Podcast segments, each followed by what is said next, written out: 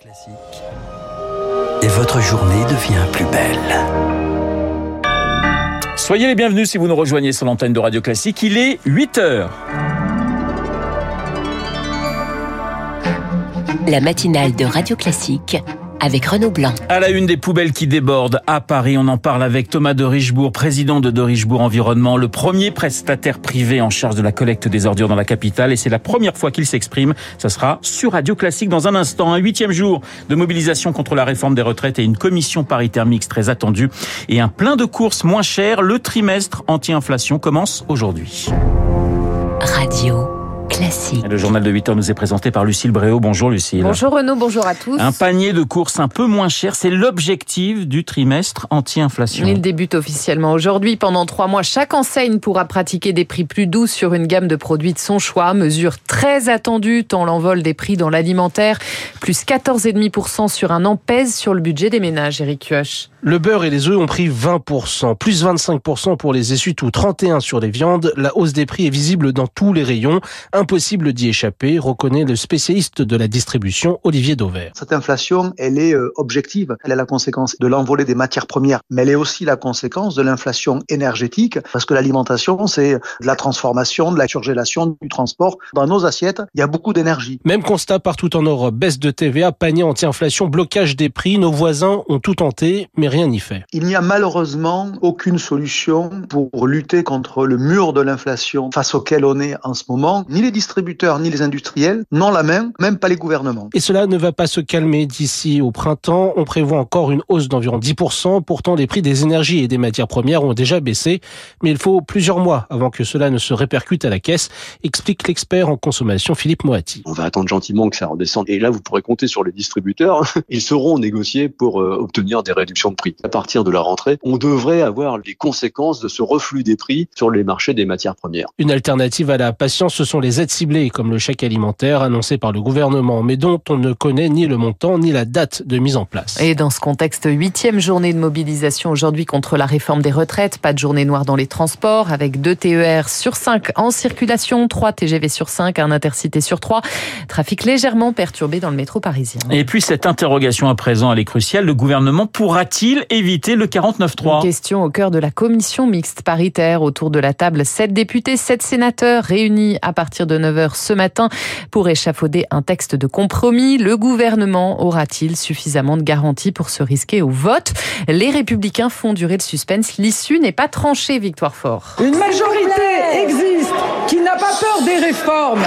Une majorité existe qui fera Cette toujours anaphore de la première ministre est destinée surtout à ses troupes qui ne veut pas entendre parler de 49-3. Guillaume Casbarian, député Renaissance. Moi j'ai toute confiance sur le fait qu'on est capable de dégager une majorité sur ce texte. Il faut aller au vote, la démocratie c'est le vote. Et quand on est parlementaire, on assume ses positions, on assume son idéologie. En coulisses, le ministre Franck Riester appelle les indécis pour les convaincre. Les votes se négocient en échange de coups de pouce sur les dossiers qui s'enlisent dans les circonscriptions des élus. Du marchandage, pas du tout, s'offusque un ténor de Renaissance. Le boulot d'un député, c'est de faire avancer son territoire. Et c'est plutôt eux qui appellent l'exécutif, pas l'inverse. Ce travail paye, ils ne sont plus que trois ou quatre membres de la majorité à dire voter contre, trois fois moins que la semaine dernière.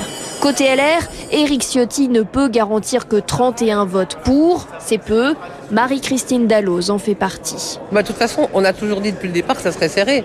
C'est à 10 plus ou 10 moins. Selon nos calculs, six voix manquent à ce stade pour faire voter la réforme et l'arme parlementaire atomique du 49-3 pourrait se transformer en bouée de sauvetage du gouvernement. Les précisions de Victoire Fort. À la une également, Lucille. Vive tension en mer Noire après la chute d'un drone américain. Washington accuse l'aviation russe d'avoir percuté un de ses appareils qui effectuait des opérations de routine dans l'espace aérien international. Un acte irréfléchi de la part de Moscou selon la Maison Blanche qui convoque l'ambassadeur russe.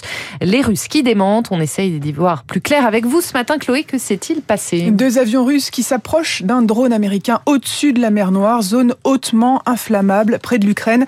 Les avions déversent du kérosène sur le drone, puis percutent son hélice, ce qui aurait provoqué le crash. Ça, c'est la version américaine. La version russe, il y a bien eu interception du drone, mais pas de contact physique avec l'appareil et pas de précisions sur le kérosène déversé. Pour les États-Unis, c'est une violation claire du droit international, mais il reste prudent sur les intentions russes à cette heure. La réponse officielle des Américains, c'est la convocation de l'ambassadeur russe à Washington. Réaction il y a quelques minutes de ce diplomate qui appelle à cesser, je cite, des vols hostiles. Voilà, version contre version, les précisions de Chloé Juel. Il est 8h05 sur l'antenne de Radio Classique. Nouvelle journée de mobilisation contre la réforme des retraites. On vous en parlait en début de journal. Et des poubelles, Lucille, qui continuent de s'amonceler sur les trottoirs. À Mais aussi à Nantes, à Rennes, à Rouen, Saint-Brieuc ou encore en Seine-Maritime. La grève des éboueurs reconduite jusqu'à lundi au moins dans la capitale. La pression s'accentue sur la mairie de Paris. Gérald Darmanin demande ce matin de réquisitionner du personnel pour évacuer une partie des 7000 tonnes de déchets. Sinon, l'État se substituera, l'État ou pourquoi pas certaines sociétés privées. Bonjour Thomas de Richebourg. Bonjour. Vous êtes le président de Dorichebourg Environnement. Question très directe. Avez-vous ramassé des déchets dans Paris ces derniers jours, en dehors, je précise, en dehors des arrondissements dont vous avez déjà la charge? Oui, on l'a fait. Alors, on l'a fait d'une manière, je, vais, je suis content de m'exprimer un peu sur votre antenne ce matin pour expliquer un petit peu pour quelles raisons nous l'avons fait et comment euh, ce mode opératoire a-t-il été mis en place. Hein. Quand on répond au marché de la ville de Paris, dans nos cahiers des charges, il est mentionné et indiqué que la ville de Paris peut avoir recours à des moyens matériels supplémentaires quand nous sommes dans des crises exceptionnelles comme celles que nous vivons actuellement. En fait, nous sommes intervenus dans certains arrondissements, donc sous l'ordre de notre client uniquement. La mairie de Paris, votre, votre client, pardonnez-moi Thomas, ah, Thomas oui, c'est la, mairie, de Paris. Donc hein. c'est Anne Hidalgo qui vous a demandé d'intervenir. Enfin, ce sont les services de la mairie de Paris qui nous ont demandé d'intervenir parce qu'ils avaient estimé qu'il y avait un risque sanitaire majeur. Alors tout ça est extrêmement structuré et organisé. On ne fait pas ce qu'on veut. On reçoit un plan un déroulé de collecte, ce qu'on appelle, avec des points précis particuliers où on doit retirer un volume de déchets qui est supérieur à la normale et où ils ont estimé qu'il y avait un risque sanitaire majeur. Par exemple, devant les crèches, avec euh, la petite enfance, il y a les maisons de retraite, enfin, il y a eu plusieurs points spécifiques et on ne fait uniquement ces points spécifiques, c'est-à-dire il y a un ou deux véhicules qui circulent qui respecte ce déroulé, on collecte et on ressort de l'arrondissement. Alors, vous verrez à peine que nous sommes passés, puisqu'on voit, et vous venez de le dire à l'instant à l'antenne, qu'il y a plus de 7000 tonnes de déchets dans Paris. Mais par contre, quand il y a un risque sanitaire majeur pour la population, la mairie de Paris peut euh, peut demander des moyens supplémentaires à un prestataire privé euh, que nous sommes puisque nous opérons sur la ville de Paris et on opère dans le 1, 3, 4, 7e et 10e et 18e arrondissement. Donc ça, ce sont nos arrondissements sur lesquels nous travaillons en ce moment, euh, quotidiennement. Alors évidemment, c'est un peu plus compliqué que d'habitude parce que euh, il y a les exutoires aussi parfois qui sont fermés, qui réouvrent. Donc c'est toute une organisation. On est en gestion de crise là. Donc c'est sûr que évidemment que les habitants qui sont impactés par euh, cette grève, euh, c'est dramatique. Et, mais pardonnez-moi, Thomas de Richebourg, vous, vous, et on est très heureux de vous avoir ce matin sur notre antenne, mais il y a une certaine discrétion euh, de la part de la mairie de Paris justement en disant est-ce que vous pouvez nous donner un coup de main dans d'autres arrondissements? On vous a demandé aussi d'être relativement discret jusqu'à présent sur ces interventions?